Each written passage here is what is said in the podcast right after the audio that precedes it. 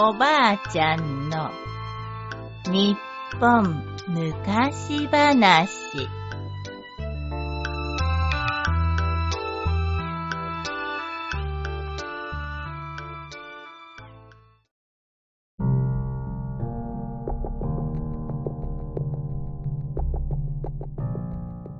お坊さんに騙された狐。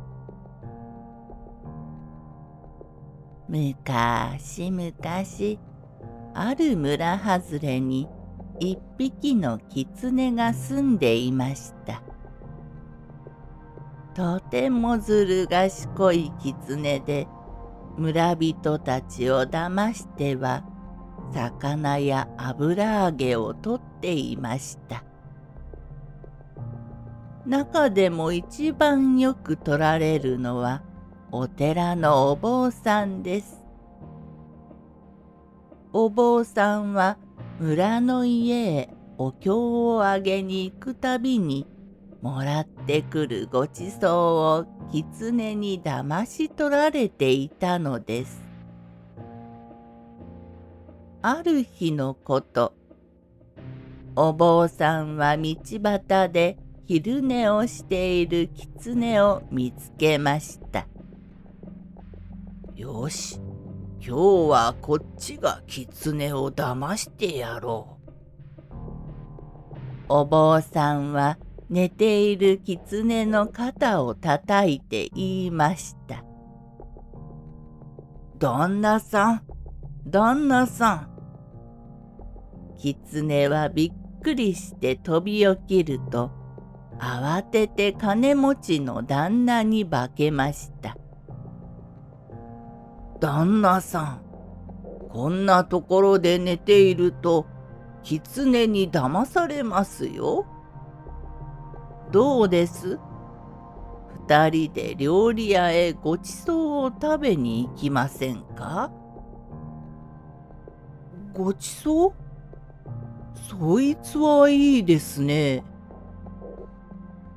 狐は大喜びでお坊さんと一緒に町の大きな料理屋へ行きました。さあ、どんどん食べて、じゃんじゃん飲んでくださいよ。いつもお世話になっているお礼に、今日は私がごちそうをしますから。お坊さんはおいしい料理やお酒をどんどん運ばせて自分もせっせと食べたり飲んだりしました。いやすまんのう。旦那に化けた狐もお坊さんに負けずと料理を食べてお酒を飲みました。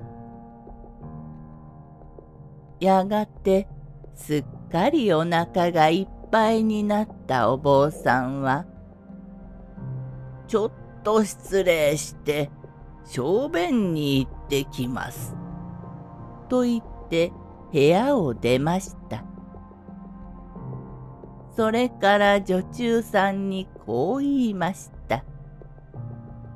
わしはまだこれから行くところがあるので、すまんが大急ぎでお土産を作っておくれ。はい。女中さんがお土産の料理を持ってくると、そうそう、代金は食べた分と一緒に旦那さんからもらっておくれ。と言ってさっさと帰っていきました。さて部屋に残された狐は「ずいぶんと長いおしっこだなぁ」と思いながらも一人でお酒を飲んでいました。しかしお坊さんはいつまでたっても戻ってきません。おかしいな。何をしているのかな？狐はだんだん心配になってきました。そのうちに他のお客さんはみんな帰ってしまい残っているのは狐だけになりました。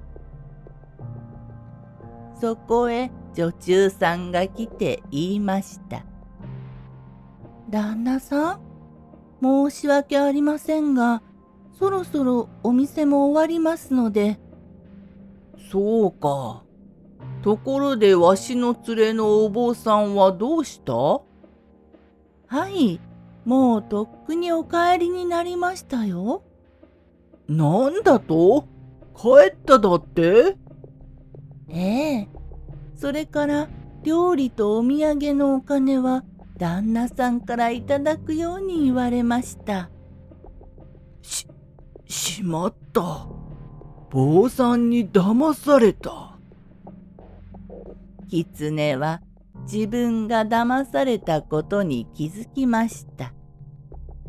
どうしよう、どうしよう、困ったぞ。おろおろしているうちにうっかり変身が解けてしまい狐は元の姿に戻ってしまいました。あき、狐女中さんが大声で叫ぶとその声を聞いてお店の人たちが駆けつけてきました。人間に化けてただ食いするなんてとんでもない狐だ。